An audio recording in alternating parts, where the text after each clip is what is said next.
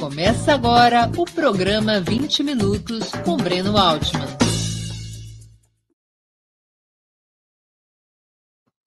Bom dia. Hoje é 28 de outubro de 2022. Estamos dando início a mais uma edição do programa 20 Minutos. Nosso entrevistado será Eumano de Freitas, governador eleito do Ceará. Atualmente exercendo o mandato de deputado estadual pelo Partido dos Trabalhadores nasceu no município de Baturité, filho de um agricultor e uma professora. Formado em Direito pela Universidade do Ceará, começou sua militância nas comunidades eclesiais de base vinculadas à Igreja Católica. Como operador do direito, integrou-se à Rede Nacional de Advogados Populares e à defesa jurídica do MST, Movimento dos Trabalhadores Sem Terra. Foi secretário de Educação de Fortaleza e coordenador do orçamento participativo na gestão da prefeita Luiziane Lins. Eleito para a Assembleia Legislativa pela primeira vez em 2014, foi reconduzido quatro anos depois. Em 2 de outubro de 2022, com quase 2,7 milhões de votos, alcançou 53,7% do eleitorado que foi às urnas e conquistou, já no primeiro turno, a chefia do Palácio da Abolição, de onde governará o Ceará pelos próximos quatro anos, sucedendo a Camilo Santana, seu correligionário e recém-eleito para o Senado da República. Bom dia, governador Eumano de Freitas. Muito obrigado por aceitar nosso convite. Uma honra ter sua presença no 20 Minutos. Bom dia, Breno. Bom dia a todos que nos acompanham. A honra é toda minha. Com muita satisfação estar aqui, já perto do dia da eleição, aqui na batalha para garantirmos a nossa vitória plena no Ceará e aqui à disposição para podermos dialogar sobre os nossos desafios. Eu, mano, o PT estava pronto para apoiar a reeleição da atual governadora Isolda Sela, então filiada ao PDT mesmo com Ciro Gomes em pé de guerra no plano nacional contra Lula e o PT. Como foi a reviravolta que levou à tua candidatura? Olha, Breno, primeiro, assim, nós do PT do Ceará tínhamos muita unidade interna e no diálogo com várias lideranças de que o projeto no Ceará que está em curso deveria é, ser aprofundado e até acelerar a implementação das políticas que vemos realizando nos últimos anos. O governador Camilo Santana é um governador com elevada aprovação, com mais de 70% de aprovação, se confirmou nas urnas, ele tirou 69 ponto, quase 70% dos votos. Havia ganho a eleição em 2018 com mais de 80% dos votos.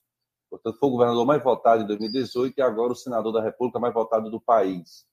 Portanto, aqui há um, um apoio popular muito importante ao projeto que a gente vem realizando porque ele é muito centrado em políticas públicas muito importantes para o povo mais pobre. Escola em tempo integral, aqui no Ceará nós já temos 60% das escolas em tempo integral, aqui nós estamos interiorizando o Sistema Único de Saúde, a história do Ceará não havia hospitais de alta e média complexidade no interior, nós passamos a constituir uma rede de equipamentos de saúde importantes, e a atuação do governador na pandemia foi aqui no Ceará exemplar, nós aqui constituímos mais de 1.300 leitos de UTI que permanecem funcionando para a população.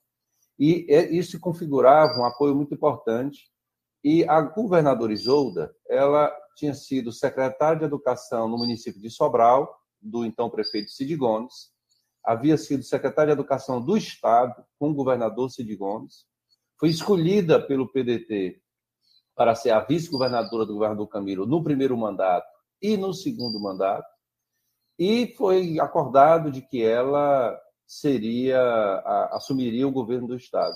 E em várias conversas, inclusive com, com Cid, Camilo, algumas vezes com participação de outras lideranças do PDT, ficou conversado de que ela seria a nossa candidata a governadora, no entendimento de que ela tinha a capacidade, a condição, a condição não só de unificar a base aliada do governo, é, como ao mesmo tempo ter uma relação, eu diria, respeitosa com a candidatura do Lula. E ela, sendo do PDT, nós entenderíamos que ela votaria na candidatura é, do Ciro. Mas nós garantiríamos, evidentemente, uma relação harmoniosa. Para se ter uma ideia, de, a base do governo tinha 37 deputados. 29 deputados e deputadas assinaram um manifesto dizendo que queriam a governadora Isolda como a nossa candidata. Portanto, dos mais variados partidos, é, que diziam, olha, a, a, governadora tem toda a condição de ser a governadora, a nossa candidata. Assim como mais de 80, o Ceará tem 184 municípios, é, mais de 80 prefeitos anunciaram que gostariam é, dela como candidata. E nas pesquisas, ela que no início era vice-governadora, ainda é um nome em construção para ser candidata a governadora, mas ela já apontava nas pesquisas internas 30% de intenção de voto é, na estimulada, e com apoio do, de Lula, com apoio do Camilo, do Cid, ela ia para 60%. Então, do ponto de vista eleitoral, não tinha razão para não ser ela, porque tinha um crescimento exponencial, unificação da nossa base política, parlamentar dos partidos e movimentos sociais. Aqui, mais de 120 movimentos sociais soltaram um manifesto manifestando um posicionamento favorável à, governadora, então, nossa pré-candidata Isolda Sela. E um reconhecimento muito grande do papel que ela teve, crucial, na política pública mais exitosa que nós temos, que é a política de educação pública. Em 2007, quando então o governador Cid assumiu, o Ceará tinha índices muito negativos na área da educação. E nós nos transformamos na educação pública de ensino fundamental ensino médio referência. No ensino fundamental, do IDEB, eh, Breno, de 100 melhores escolas públicas do país, 87 são do Ceará, nos anos finais, nos anos iniciais são 75. Portanto, é, é um resultado muito exitoso. E ela é uma pessoa fundamental para que esse, essa mudança da educação pública do Ceará acontecesse. Então, nós tínhamos uma pessoa como gestora testada e aprovada, com reconhecimento dos partidos, dos movimentos sociais, mas aí houve uma definição é, de, uma, de um setor do PDT de trazer a disputa nacional para o estado do Ceará. E tomaram a decisão de que o nome para representar isso era o ex-prefeito de Fortaleza, Roberto Cláudio, que nós, no, em Fortaleza, o PT, fazia oposição, o PT não integrava, nunca integrou a base do governo do Roberto Cláudio do PDT, o PT sempre esteve na oposição. Tivemos candidatura à, à prefeitura em 2020 com a nossa guerreira Luiziane Lins, e o PDT insistiu nesse nome que sabia que não unificava a base aliada. Não unificava o PT, não unificava o MDB, não unificava o PP. Isso dito publicamente, não era uma desconfiança. As lideranças desse partido diziam que com esse nome era muito difícil unificar. E aí o PDT tomou uma decisão na reunião do diretório, lamentável, com a presença da governadora, de lhe negar o direito à reeleição. E uma coisa que vai ficar, lamentavelmente, na história do Ceará, que todos os governadores, homens, que tentaram, quiseram a reeleição, os partidos garantiram a reeleição. A governadora, primeira governadora mulher do Ceará, quando colocou o nome à disposição, uma reunião é, do seu partido lhe negou esse direito. E isso implicou uma compreensão nossa do PT de que ali o PDT estava tomando a seguinte decisão: eles queriam a candidatura ao governo do Ceará na mesma linha do que estava sendo a posição do Ciro. E nós do PT não tínhamos como conviver no mesmo palanque com aquela com essa postura. Então nós tínhamos, portanto, que manifestar é, um, uma candidatura para a construção do nosso projeto, garantir o nosso projeto no Ceará. É, era evidentemente a candidatura do Roberto, que estava também numa clara afronta à liderança do governador Camilo, porque ele vinha defendendo a continuidade do projeto com o nome da Isolda, isso ficou muito claro publicamente.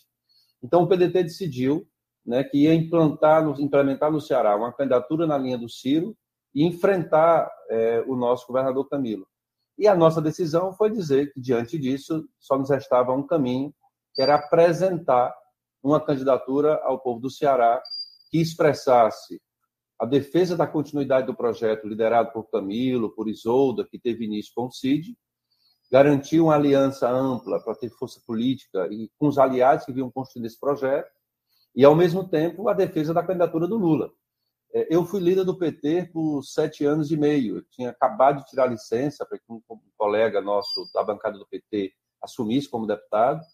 E, nas conversas com os aliados, eu sempre tive uma relação muito boa com todos os partidos e com movimentos sociais, e uma relação muito positiva com o governador Camilo na defesa do nosso projeto na Assembleia Legislativa. Isso tudo resultou de que, na discussão interna do PT, o meu nome fosse constituído como um nome que unificava o partido minha relação com a deputada Luiziane, minha boa relação com o deputado Guimarães, com o Campo Democrático, um grupo interno do PT, que é a maioria no PT do Ceará, e a boa relação com os aliados e com o governador. E também nas conversas com a própria governadora, com outras lideranças e deputados do PDT, inclusive, com quem eu tenho relações de amizade, o nosso nome é o nome que unificava, confluía e conhecia o projeto, porque eu me elegi deputado com então governador Camilo, quando ele se elegeu em 2014. Nós estamos mais de sete anos e meio, ele sete anos e três meses, ele governando e nós na liderança da bancada do PT e ajudando a liderança do governo. Então, isso foi o que confluiu para que tivéssemos uma candidatura. Foi muito importante a decisão política do governador Camilo, que tomou uma decisão difícil, mas necessária, muito altiva, de que, diante desse cenário e o compromisso com o projeto nacional, nós teríamos uma candidatura ao governo, sempre conversando com, com o senador Cid, sempre tivemos conversa com, com o senador Cid, especialmente o governador é. Essa decisão do PDT, digamos, de impor o nome do, do Roberto Cláudio, levou uma divisão da família Ferreira Gomes? Levou uma divisão, é, efetivamente. Eu acho que tem um, um, uma relação clara que é o seguinte: o Cid e o Ivo, que é o prefeito de Sobral, eles têm uma relação muito próxima com a Isolda, e eles tinham uma leitura de que era muito difícil uma eleição com a candidatura que não unificasse com o PT e os demais partidos aliados. A leitura que o Cid já tinha naquela época é que o Lula tinha, tinha muita força no Ceará. O Camilo se consolidava como uma grande liderança do Ceará. E que enfrentar numa eleição no estado do Ceará uma candidatura com apoio do Lula, com apoio do Camilo, negando a governador Isoldo o direito à reeleição, seria um, um, projeto com muita dificuldade de dar certo pelo PDT. Era a leitura do Cid que se confirmou na eleição. Né? Na eleição se mostrou que a presença do Lula, a presença de Camilo, a defesa do nosso projeto de continuidade, com avanços, que a gente tem muita coisa para fazer no Ceará, nós temos muita consciência disso, eh, se mostrou é, a leitura do Cid se mostrou correta. E essa é, é, decisão do PDT levou o Cid a não se envolver no primeiro turno. E o Cid é, Gomes é a principal liderança política do PDT do Ceará. Há, ninguém tem questionamento quanto a isso. Ele é o principal líder é, do PDT no Estado, reconhecimento dos prefeitos, reconhecimento de deputados, é quem sempre fez a estratégia política e a articulação política no Ceará. E, e quero aqui ressaltar que já na segunda-feira, eh, nós tivemos uma conversa, ele de pronto disse: estarei na campanha do presidente Lula, porque o Cid tem um histórico é, um pouco diferente, é importante quem, quem nos acompanha entender. O Cid tem uma aliança com o PT desde 1996, quando foi prefeito de Sobral. Ele já foi prefeito aliado com o PT. Ele foi governador com o PT na vice. E a primeira vez, numa aliança com o PT. Há 16 anos, é uma aliança é. que já durava 16 anos. Isso, e ele sempre costurou é, uma relação muito positiva com o PT. O Ciro, efetivamente, tem uma relação mais atritada com o PT no seu histórico. Ele foi governador do Ceará, o PT na oposição, é, ele esteve num governo federal em que o PT era oposição. Então, a, a vida fez esses, esses, dois personagens políticos importantes na, na política cearense, irmãos, terem relações muito distintas com o Partido dos Trabalhadores um muito aliado, muito próximo, sempre dialogando, que em 2014 escolheu um filiado do PT para dar continuidade ao seu projeto, que foi o Cid que escolheu o Camilo para continuar o seu projeto, o que demonstra uma relação muito positiva com o PT. E o Ciro sempre uma relação atritada. Isso gerou, portanto, uma divisão na família. É, o Cid e o Ivo não se envolveram no primeiro turno no Ceará, efetivamente, salvo na campanha do Ciro. Eles fizeram a campanha do Ciro para presidente né? É, efetivamente, Ciro, fez, o Ciro fez atividade política, o Ivo, inclusive, cobrando é, um empenho maior dos pedetistas na campanha do Ciro, mas na eleição estadual, é, na eleição de governador, eles não se envolveram. Mas o Cid e o, e o Ivo apoiaram o Camilo para o Senado, um reconhecimento do, da lealdade, da correção política que o Camilo sempre teve. É, Camilo, um quadro do PT, filiado ao PT há mais de 20 anos, foi eleito governador com o apoio do Cid, e sempre teve uma postura muito ética, muito correta no trato político, com ele, mas também com todo mundo. Camilo é uma pessoa de, de um trato político muito correto, com, com, os aliados, inclusive com adversários. Ele, quando disputou em 2014, ele teve uma disputa muito dura com o então senador Eunício Oliveira, e passada a eleição, eles buscou o senador Eunice para conversar, para colocar os interesses do Ceará acima de qualquer questão, para que garantisse a gente poder avançar as políticas públicas no Ceará. Isso fez, inclusive, depois que o Eunice se transformasse num aliado de Camilo Santana, o MDB nos apoiou, graças a essa relação correta e ética que Camilo tem com as lideranças políticas com o nosso povo. Mas, efetivamente, teve essa divisão na família Ferreira Gomes. Com a sua vitória, é possível reconstruir a aliança com o PDT? Você vai ter maioria na Assembleia Legislativa?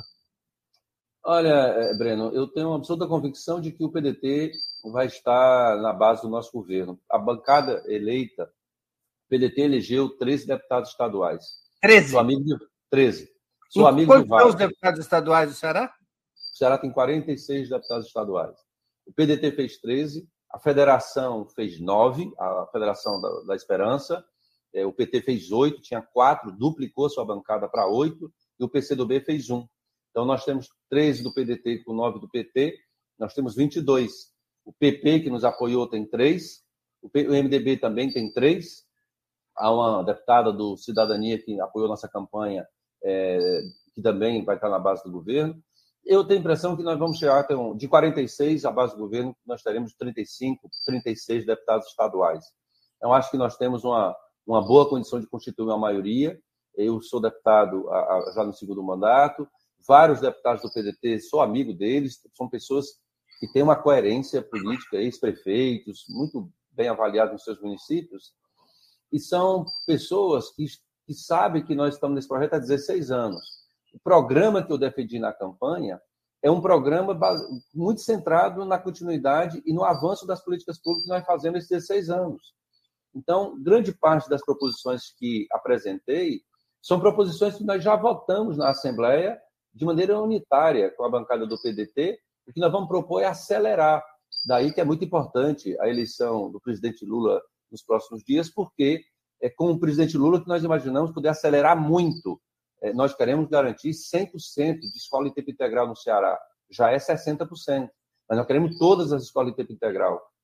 Então, Como é que você, além de, além da educação, que em seguida eu queria voltar a conversar de uma maneira mais detalhada, quais, quais, qual que você, quais que você acha que são os principais legados desses 16 anos de governo PT, PDT, PDT, PT e os maiores desafios do Ceará no seu mandato, depois dessa aliança ter governado o Estado por 16 anos, desde 2007? O maior legado, sem dúvida nenhuma, é a nossa educação pública. Os resultados são impressionantes, positivamente. É, nós temos um legado importante na área da saúde, porque a estruturação da rede pública de saúde do Ceará, com o concurso que o governador Camilo realizou, é muito importante para agora e para depois, porque aí tem um, um processo importante de consolidação, de estabilidade do sistema de saúde, o equilíbrio fiscal do Ceará. Nós, no Ceará, temos aqui um nível de investimento público proporcional o maior do país.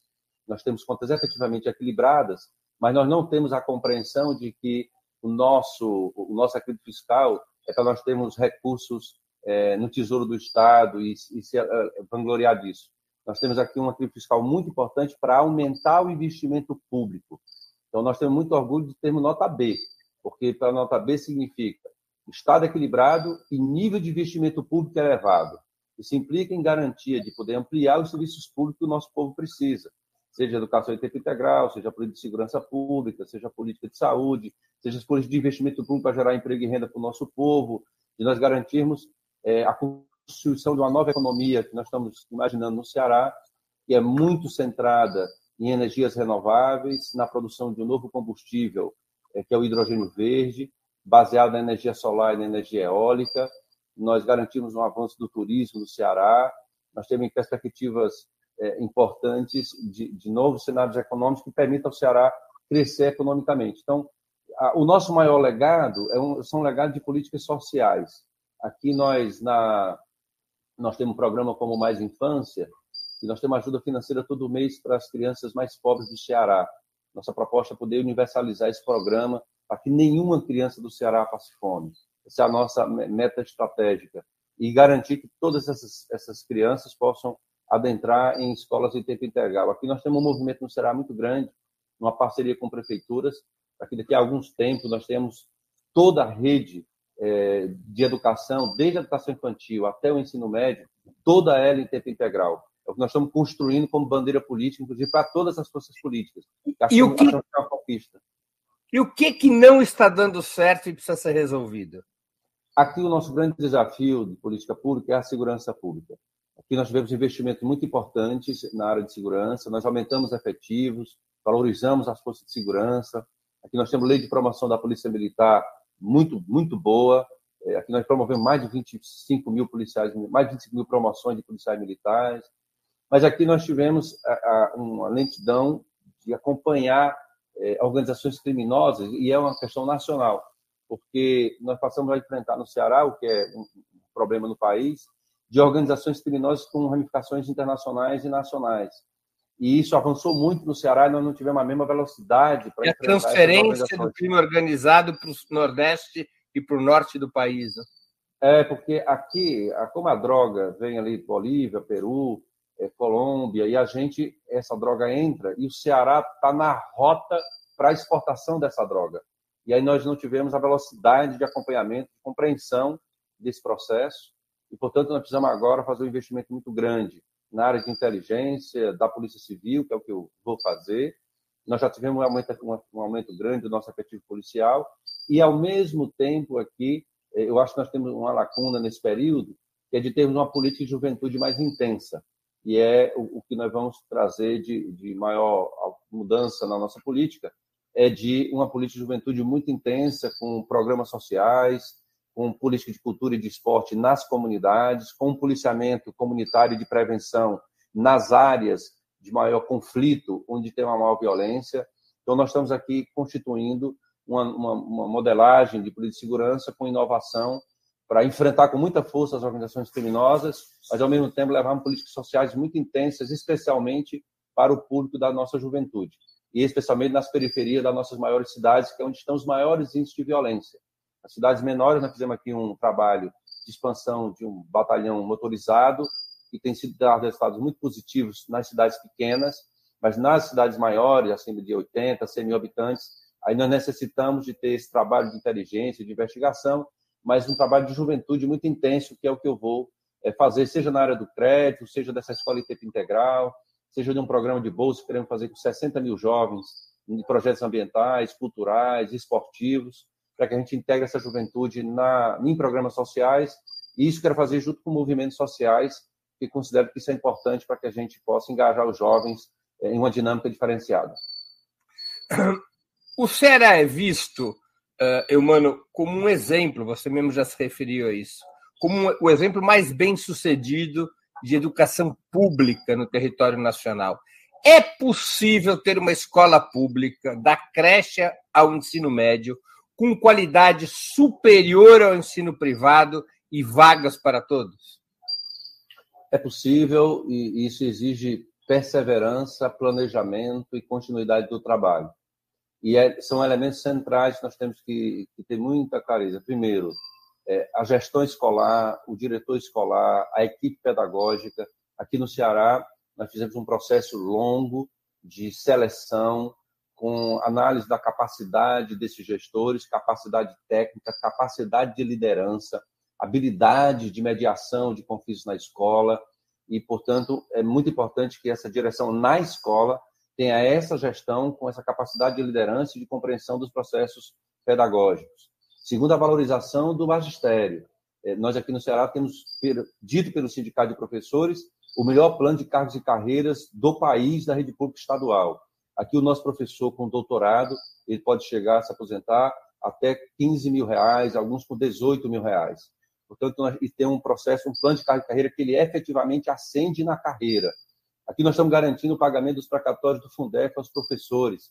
Então, aqui, efetivamente, nós temos uma política de valorização uma mesa de negociação permanente com o sindicato de professores e professoras, e eu considero isso muito importante. Capacitação permanente. Aqui, o nosso professor, nós aprovamos inclusive em lei, ele se afasta para mestrado e doutorado, recebendo a sua remuneração de professor. Ele é estimulado a fazer o mestrado e o doutorado. Isso, portanto, nós queremos e temos um centro de formação de continuado, de maneira forte, para que a gente tenha uma permanente melhora de capacitação dos nossos professores. Nós temos professores que são diretores de turma. Então, tem, tem um professor que acompanha especificamente o rendimento de cada aluno para avaliar suas dificuldades. Então, é um trabalho que foi feito de maneira muito intensa, passo a passo. Isso não acontece da noite para o dia. E por isso a nossa admiração pela nossa governadora. Ela, ela ajudou a fazer esse planejamento de maneira muito consistente. E eu posso dizer que no Ceará hoje nós temos muito orgulho de termos um conjunto de quadros da, da educação pública do Ceará.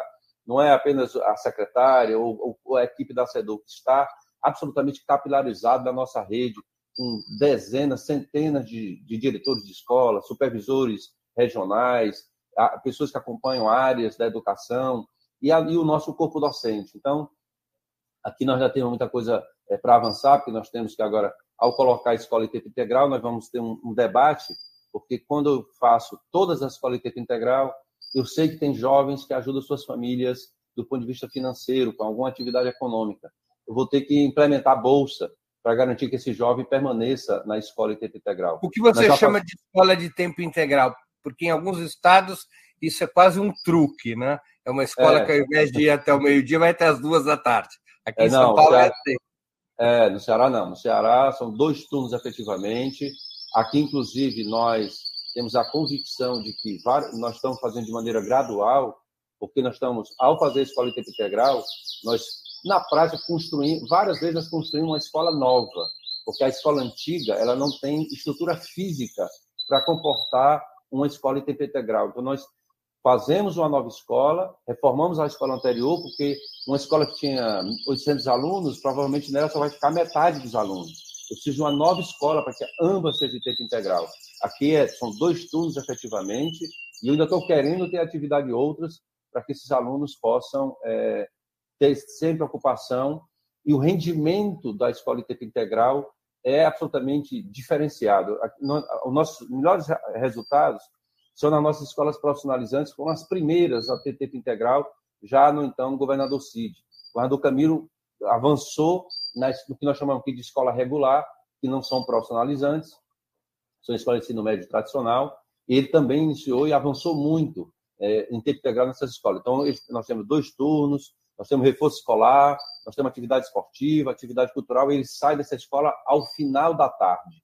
É assim, e eu tive uma cena muito bonita, Breno, nós chegamos numa cidade aqui do Ceará de Senador Pompeu, e quando nós descemos é, para a atividade política, foi bem perto de uma escola, um terreno em frente à escola, e os alunos que iniciaram a aula, eles pararam e disseram, nós não queremos entrar, nós só queremos entrar em sala de aula quando nós demos um alô ao governador Camilo Santana, e quando nós nos aproximamos, ele dizia, muito obrigado, governador Camilo, porque agora eu tenho uma escola de verdade. Era muito bonito de ver os alunos orgulhosos da escola, da escola que eles têm, em que eles passam o dia inteiro na escola. Você tem uma ideia, Breno, aqui no Ceará, tradicionalmente, a escola pública do Ceará ingressava no ensino superior por ano 500, 400 jovens. Nos últimos anos, nós temos acima de 20 mil jovens da escola pública cearense ingressando no ensino superior. E nós temos já alunos tirando primeiro lugar no curso de medicina da universidade pública.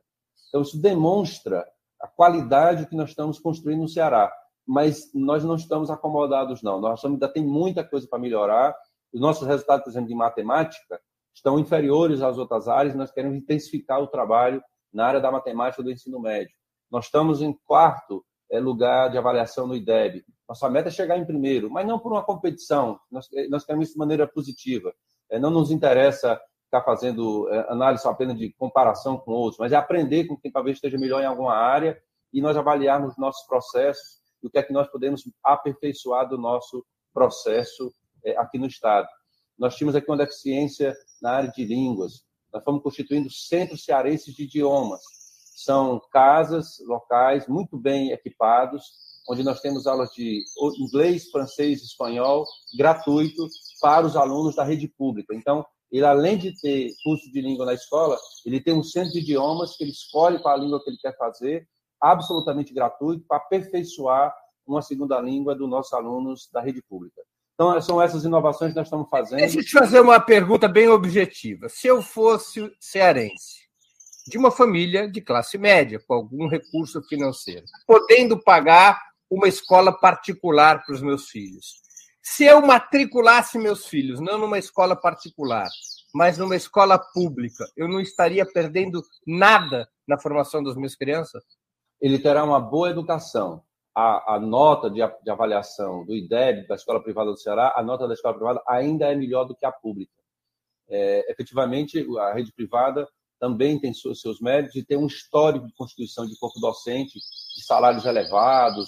Aqui no Ceará havia um histórico de que as grandes redes de escola privada tinham salários muito superiores à remuneração do professor da rede pública.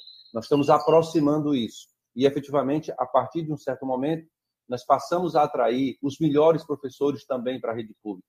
Eu estou dizendo que eu tenho uma irmã gêmea, Brenda. Minha irmã gêmea é professora da rede privada. E ela sempre, há mais de 20 anos, ela dá aula numa, numa escola de rede privada. Ela sempre ganhou muito mais do que ganhava o professor da rede pública. Ela hoje ganha menos do que ganha o professor da rede pública. Então, isso está se alterando, é um processo que, como disse, não é da noite para o dia, mas o salário, a remuneração do nosso professor, nós temos que continuar valorizando, melhorando, mas nós já podemos dizer, a nossa escola pública já é uma escola de muito boa qualidade e nós temos que almejar melhorar. A rede privada ainda tem um, um resultado, algumas escolas especialmente têm um, um, rendimento muito elevado, e nós temos que buscar alcançar. E eu tenho certeza com que nós estamos atraindo para os do, nos nossos concursos, nós estamos atraindo excelentes professores para a rede pública estadual e formando e capacitando de maneira permanente. E eu tenho certeza que isso, daqui a alguns anos, vamos poder dizer que é absolutamente igual. Essa é a nossa meta. Nós estamos é, caminhando para isso. Antes de continuarmos, eu queria pedir a vocês que contribuam financeiramente com a Opera Mundi. Há seis formas de fazê-lo. A primeira é a assinatura solidária em nosso site, operamundi.com.br barra apoio. A segunda é se tornando membro pagante em nosso canal no YouTube. Basta clicar em Seja Membro e escolher um valor no nosso cardápio de opções. A terceira é contribuindo agora mesmo com o Super Chat. A quarta, nos enviando um super sticker. A quinta é através da ferramenta Valeu, valeu demais quando assistirem aos nossos programas gravados. A quinta, a sexta é através do Pix. Nossa chave é apoia.operamundi.com.br. Eu vou repetir. Nossa chave no Pix é apoia.operamundi.com.br Opera Mundi, para se sustentar e se desenvolver, depende do seu apoio, da sua contribuição, do seu engajamento, do seu bolso. Nós não somos uma igreja, mas a gente também depende do dízimo, do dízimo dos nossos espectadores e dos nossos leitores. Contribua! Desde já, eu agradeço aqueles que puderem participar desse movimento de sustentação de Ópera Mundi. Não importa o valor, qualquer valor é bem-vindo para um esforço de ampliação do jornalismo independente em nosso país. Eu, mano, o PT nasceu com centralidade no Sul e no Sudeste, tendo como base fundamental a classe operária das grandes empresas, o campesinato sem terra das áreas agrícolas mais produtivas e os setores assalariados das camadas médias. Ao longo dos últimos 20 anos, essa realidade mudou fortemente.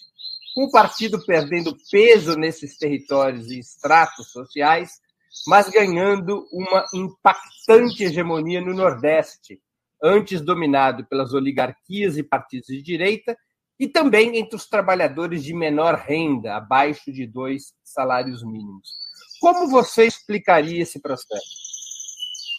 Olha, eu tenho a impressão de que nós tivemos uma mudança muito grande no país após a implementação do neoliberalismo no Brasil, que gera um impacto muito grande na classe trabalhadora brasileira, e, ao mesmo tempo, é muito impactante o governo do presidente Lula. Eu penso que, quando nós tivemos a implementação do neoliberalismo, a diminuição da indústria brasileira, o peso da indústria brasileira, fez também diminuir o peso do operariado, e isso gerou também grande dificuldade na organização da classe trabalhadora tradicional. De outro lado, o governo do presidente Lula fez transformações muito profundas no Brasil inteiro. Mas eu penso que essa transformação foi mais profunda ainda no Nordeste, porque aqui nós historicamente sempre tivemos os grandes bolsões eh, de miséria e pobreza do país, do período assim, pós a hegemonia do Sudeste da economia brasileira, né? Então nós temos aqui uma mudança muito grande e um reconhecimento muito forte do que o presidente Lula realizou no Nordeste brasileiro. E diferente do que algumas pessoas podem pensar, que ah, por causa de Bolsa Família, é, não é. O Bolsa Família foi muito importante. Mas mais importante do que o Bolsa Família foi carteira de emprego de carteira assinada no Nordeste. O desenvolvimento econômico do Nordeste, o Nordeste, o presidente Lula, nós crescemos é, ano a ano na nossa economia acima da média nacional. Então, nós tivemos uma alteração econômica com geração de muito emprego e renda para o nosso povo. E, ao mesmo tempo, fomos experimentando governos progressistas no Nordeste que foram realizando ações que a oligarquia tradicionalmente não fazia, seja na área da educação, seja na área da saúde pública. Isso foi legitimando né, um conjunto de lideranças políticas nos nossos estados que fez alteração profunda na referência política do nosso povo. Então, quando nós falamos da, da liderança do presidente Lula no Ceará com o, o, o nosso governador Camilo, isso expressa essa mudança de referência política para o do povo cearense. Então, aqui, né, nós tivemos uma mudança muito grande. Nós saímos de. Eh, eu ganhei a eleição no primeiro turno, mas o PT saltou de quatro para oito deputados estaduais. Aqui se elegeu o primeiro deputado sem terra da história do Ceará, que é o deputado Messias Dias. Aqui nós elegemos três mulheres de, de nove da nossa federação. Aqui é uma mudança é, significativa política muito importante. Do ponto do país, eu acho que essa combinação do enfraquecimento da classe operária, do ponto da economia do nosso país, e de ações muito fortes da esquerda numa região é, dominada por oligarquias, com políticas públicas muito atrasadas, e que nós inovamos nessas políticas públicas, fez constituir uma força política, inclusive de setores desorganizados. Então, nós temos aqui um grau de força, digamos assim, política eleitoral, que ela ainda nem não é correspondida no nível de organização política tradicional que nós construímos. Nós aqui na, na, no Nordeste, na minha opinião, temos um grande desafio, é garantir que a gente possa avançar em uma organicidade política, em uma organização política com os nossos movimentos sociais, para que essa força eleitoral também se expresse em força organizativa. Isso é algo que nós vamos ter que debater nas nossas organizações, seja políticas, sindicais, de movimentos sociais, como é que nós conseguimos fazer essa ligação é, do debate político eleitoral com o debate nosso organizativo. Então, eu penso que aqui a diferença fundamental é que no Sudeste, a base central era o movimento sindical operário urbano. Isso ficou enfraquecido com o seu grau de, com, com o neoliberalismo implementado no país. E aqui no, no Nordeste nós tivemos essas políticas públicas que alteraram muito a vida do nosso povo e constituíram novas referências políticas para a nossa população. Mas nós ainda estamos falando no Nordeste de massas populares que apoiam eleitoralmente a esquerda, mas não estão organizadas para participação político-social. É isso? Eu penso que é por isso, e acho que um desafio do nosso governo, inclusive do governo que vou iniciar, é como é que nós abrimos a, de maneira mais intensa a participação popular nos nossos governos, para que a gente possa colaborar, para que a sociedade possa aumentar seu nível de consciência, isso favoreça é, um nível maior de organização política da sociedade e acho de maneira plural. Né? Agora, nas nossas organizações de esquerda, enquanto militante de um partido político de esquerda, eu penso que nós temos que debater muito como é que nós realizamos um trabalho mais intenso de organização é, da nossa base ampliamos a nossa base para esses setores que votam no PT. Aqui nós chegamos a ter pesquisa é, com o PT com um índice de preferência beirando 40% no Ceará. Então, a preferência partidária no Ceará pelo PT é muito forte mas nós não temos isso do ponto de vista eh, da nossa organização lá na base. Então, nós temos que saber como é, temos que debater muito como chegamos nessa população e como é que apaixonamos e conquistamos para ela participar de um processo organizativo. E eu tenho, uma, na minha vida, uma, uma coisa muito clara: o nosso povo não tem muito tempo para ir em reunião que não resolve nada. Nosso povo tem uma vida muito difícil e ele precisa ir em reuniões onde as coisas sejam resolvidas, decididas, encaminhadas. Eu acho que nós temos que levar esse aprendizado para as nossas organizações, seja na área sindical, na área associativa, na nossa juventude. As pessoas até podem ter disposição de uma reunião. Se quando ela sair de lá, ela sair, valeu a pena porque alguma coisa efetivamente foi resolvida. Se for só muita discussão em que nada é resolvido, aí eu acho que a gente tende a não ter uma participação efetiva. Mano, o outro lado da moeda. Você é um militante, um dirigente político, além de governador do Ceará, eu me permito fazer essa pergunta. Como o PT poderia recuperar sua influência no sul e sudeste do país, regiões decisivas para qualquer projeto nacional? Olha, eu, eu, penso que nós temos que ter paciência é, os companheiros do Sul e Sudeste são absolutamente qualificados. Eu, sou muito grato, porque minha formação política é, que tive no PT teve colaboração de muita gente do Sudeste, teve um, um rapaz chamado Breno Altman, a quem eu agradeço. E é, eu acho que eu sou muito grato sabemos da qualidade política dos nossos dirigentes do Sudeste, do Sul, quem tem um Tasso Genro, um Olívio Dutra, quem tem figuras tão importantes no, da nossa história, eu, eu, não tenho nenhuma dúvida que isso é uma questão é, que nós vamos realizar passo a passo. O que eu acho que é importante é nós perseverarmos num trabalho de base, de constituição. Fiquei muito feliz do PT fazer um processo de formação política foi a nova primavera, que isso não pare, porque, se Deus quiser, daqui a pouco, poucos dias nós vamos eleger o Lula presidente, mas que a gente não pare e a gente faça uma discussão muito séria de quem pode estar no governo e de quem, quais são os quadros preparados que vão permanecer no trabalho de construção partidária. Nós sofremos muito é, de podermos fazer políticas públicas muito importantes para o nosso povo e descuidarmos do trabalho organizativo e de formação política de novas lideranças. Eu acho que nós temos que tirar lição do período anterior, quando governamos o Brasil. Eu, eu nunca esqueço, é, Breno, que eu fui um dia numa, num conjunto habitacional do Minha Casa Minha Vida. Eu entrei no conjunto habitacional, isso era já depois em uma campanha eleitoral, e, e a pessoa falando com, comigo com, com, raiva até do PT. E tinha sido o governo do PT que tinha propiciado a ela ter uma casa popular. É claro que tinha o direito até de escolher que outro candidato fosse melhor, mas me chamou muita atenção. É, é, é, a pessoa não tem nenhuma compreensão do que por que, que aquilo estava acontecendo.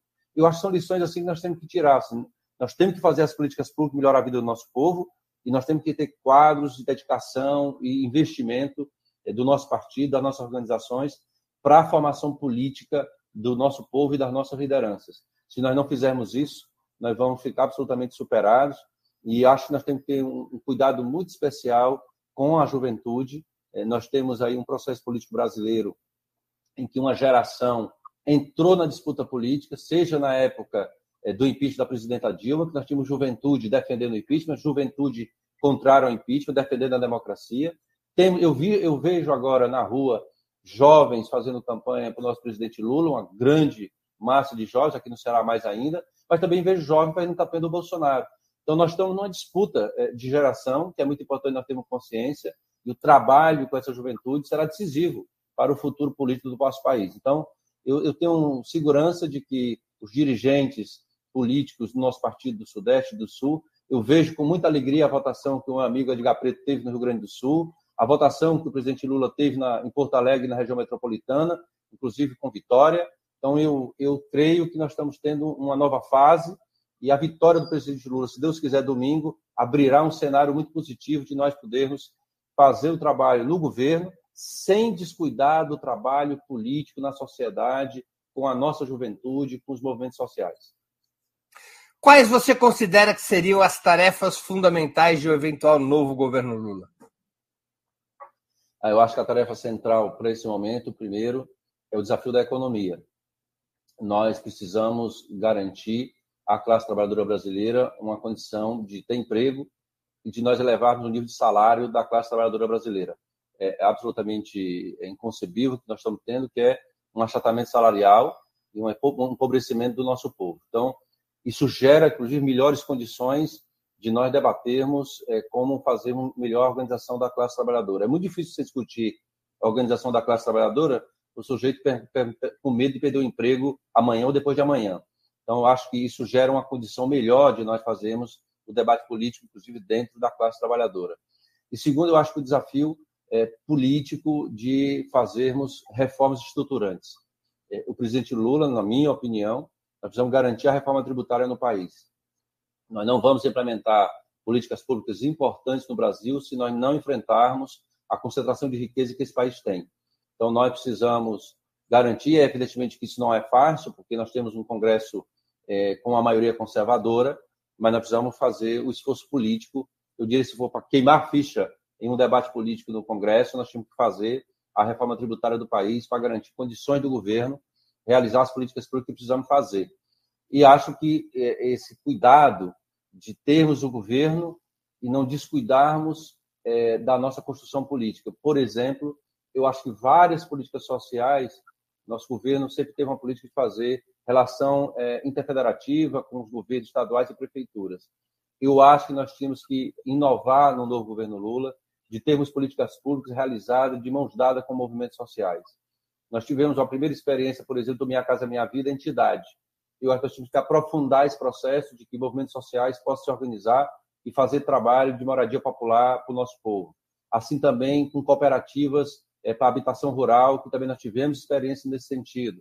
Então, nós temos que imaginar que algumas políticas públicas, nós vamos fazer um, uma campanha de combate à fome. Não tenho nenhuma dúvida que o presidente Lula e aqui no Ceará nós também queremos fazer. Aqui no Ceará, eu como deputado acompanhei alguns projetos de associações comunitárias, de pessoas de igreja com trabalho voluntário, que faziam um trabalho de cozinhas solidárias na sua comunidade, de combate à fome na época da pandemia e que permaneceu depois. Então, eu acho que nós podíamos fazer um trabalho de cozinhas solidárias com os movimentos sociais para podermos facilitar e estarmos mais perto do nosso povo. Então, nós temos que pensar alguma, alguns posicionamentos que permitam nós favorecermos a participação política da população. Era, as, as conferências eram muito importantes, mas eu acho que é importante que nós possamos ter também execução de políticas públicas de mãos dadas com os movimentos.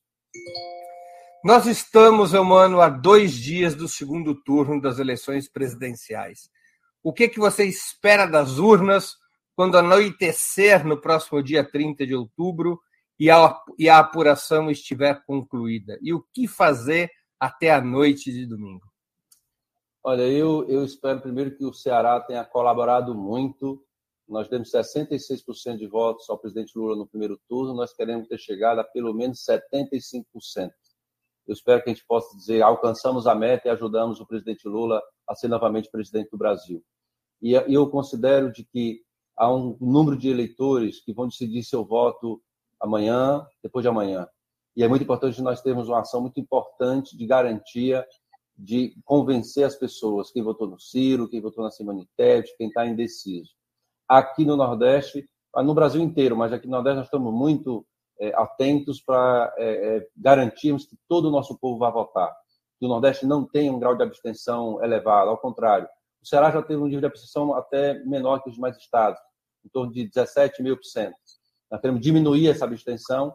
Fizemos aqui uma campanha intensa de, de animação, de mobilização do nosso povo e vamos cuidar para que até domingo todo eleitor que queira ir votar tenha condição de ir votar e animar esse eleitor a votar e votar no presidente Lula. Então, nós estamos muito animados, aqui a campanha é uma campanha muito boa, o presidente Lula aqui tem um reconhecimento muito grande, é, e achamos que vamos alcançar essa meta, temos até uma expectativa de poder passar os 75%. Dias atrás estava conversando o nosso ex-governador Camilo, nosso senador eleito, conversando com o senador Wellington Dias do Piauí, Piauí deu 74% de votos ao presidente Lula e nós dissemos o L trabalho, porque nossa meta do Ceará é ganhar do Piauí. Nós queremos ganhar do Piauí em percentual. Mas nós estamos muito animados, Breno. Nós estamos entendendo de que no Ceará nós vamos ter é, uma votação muito expressiva ao presidente Lula e eu espero que no domingo nós possamos fazer uma grande festa popular no Ceará inteiro. Tenho certeza que o povo vai sair à rua de maneira voluntária, alegremente, festejando, cheio de esperança que efetivamente a vida do povo vai melhorar, porque o presidente do povo desse país vai voltar a ser presidente e vai cuidar do povo mais humilde, do povo trabalhador do Brasil.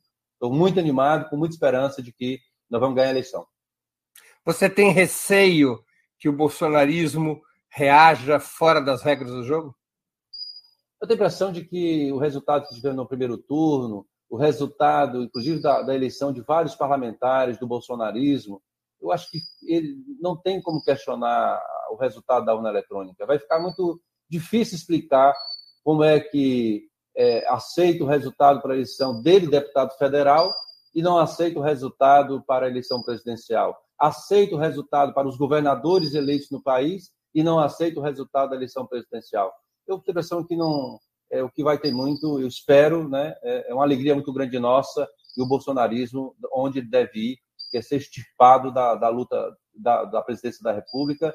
Nós vamos continuar tendo uma luta contra o bolsonarismo, eu não tenho nenhuma dúvida disso. É uma força política na sociedade e nós vamos estar permanentemente em disputa, mas eu espero que a gente possa superar e que outras forças políticas possa ocupar esse espaço que, infelizmente, foi ocupado pela extrema-direita, que, além de despreparada, é, é descomprometida com a democracia, descomprometida com as instituições, e eu tenho segurança de que, paulatinamente, eles vão para um lugar que nunca deviam ter saído, que é de extrema minoria, que é o que eles são na sociedade brasileira de fato. mas é um processo político que nós vamos ter que realizar, não achar que ganhamos a presidência da República, se Deus quiser, nós vamos ganhar, e por isso o bolsonarismo está derrotado. A presidência da República é muito importante para fazermos políticas públicas para o nosso povo, mas a disputa política na sociedade permanece e nós temos que estar atentos a ela todo dia. Eu, mano, nós estamos chegando ao fim da nossa conversa e eu queria te fazer duas perguntas que eu sempre faço aos nossos convidados e convidadas antes das despedidas. A primeira é qual livro você gostaria de sugerir aos nossos espectadores? E a segunda, qual filme ou série poderia indicar a quem nos acompanha? E uma terceira Olha, pergunta especial para você: para que time que você torce? Começar pela terceira, eu sou Ceará, Sporting Clube, Alvinegro. Mas o Ceará tem dois, duas equipes importantes, né? Não, e a minha vista torce Fortaleza. Aqui nós fizemos uma dobradinha, União até no, União até no futebol. Então ela torce Fortaleza. Qual é o time do povo, qual é o time da elite? Não, aqui os dois times são populares. Efetivamente, aqui o Ceará a, a, é praticamente empatado tecnicamente. Eu sempre digo que a torcida do Ceará é maior. A Jade disse que é do Fortaleza, dependendo da pesquisa, mas as pesquisas têm dito que o Ceará hoje tem uma torcida maior. Mas dependendo da condição do time, aí uma cresce mais, um pouco mais. Na verdade, é uma divisão é bem significativa, é meio a meio na prática a torcida do Ceará, entre Ceará e Fortaleza. São dois times de massa. Muito e estou muito feliz que os nossos dois times estão na primeira divisão e estamos animados com os nossos times. Olha, livro eu fiquei pensando, eu, eu queria homenagear a minha querida Raquel de Queiroz e homenagear meu avô, porque o livro 15, meu avô era um agricultor muito pobre e saiu de uma cidade para outra para sobreviver nessa seca de, de 15.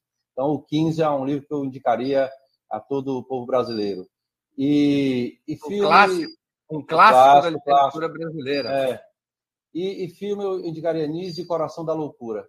Eu acho que é um filme muito interessante para um, um períodos é, que tem muita loucura e pouco amor. Nise é, é uma loucura de amor, eu diria assim, porque é um amor profundo ao ser humano. E acho que é um belo filme para quem quer se contagiar com sentimentos bons pela humanidade, com quem quer sentimentos de humanismo na nossa sociedade. Então, é um, um filme que eu indicaria para quem está afim de um bom filme. Uma quarta pergunta, mano. Fagner ou Belchior? Aí eu, eu, eu gosto muito do Belchior. Eu cresci na minha juventude, mas é, são dois grandes, são dois grandes artistas cearenses e, e rendo homenagem a todos os dois. É, mas eu pessoalmente é, é sou Belchior. Eu, mano, eu queria agradecer muito pelo seu tempo e por essa conversa tão essencial é, e informativa. Muito obrigado por aceitar nosso convite. Eu que agradeço. Nós ter essa conversa antes, não, não, não foi possível, mas aqui na, na, na luta e terminar dizendo a todo mundo: não descansemos. Até domingo é conversar com quem puder, que nós vamos ganhar a eleição a partir do trabalho da nossa militância. Vamos para a rua, conversar com as pessoas, fazer ato e ganhar essa eleição. Está bem pertinho, está na nossa mão. Vamos garantir a vitória do presidente Lula. Grande abraço, Breno. Muito obrigado. Um beijo grande. Grande abraço. Eu que agradeço, mano. Eu que agradeço e boa sorte. Boa sorte no seu governo. Obrigado. Obrigado. Também agradeço a todos e todas que assistiram a esse programa, em especial aqueles e aquelas que puderam fazer contribuições financeiras ao nosso site e ao canal de Ópera Mundi no YouTube. Sem vocês, nosso trabalho não seria possível e não faria sentido. Um grande abraço a todos e a todas. Para assistir novamente esse programa e a outras edições dos programas 20 Minutos, se inscreva no canal do Opera Mundi no YouTube. Curta e compartilhe nossos vídeos. Deixe seus comentários. O jornalismo de Ópera Mundi é mantido com o seu apoio. Faça uma assinatura solidária em www.operamundi.com.br. Com um pequeno valor mensal, você nos ajuda no desenvolvimento de um jornalismo independente e de qualidade. Obrigado pela audiência e até a próxima.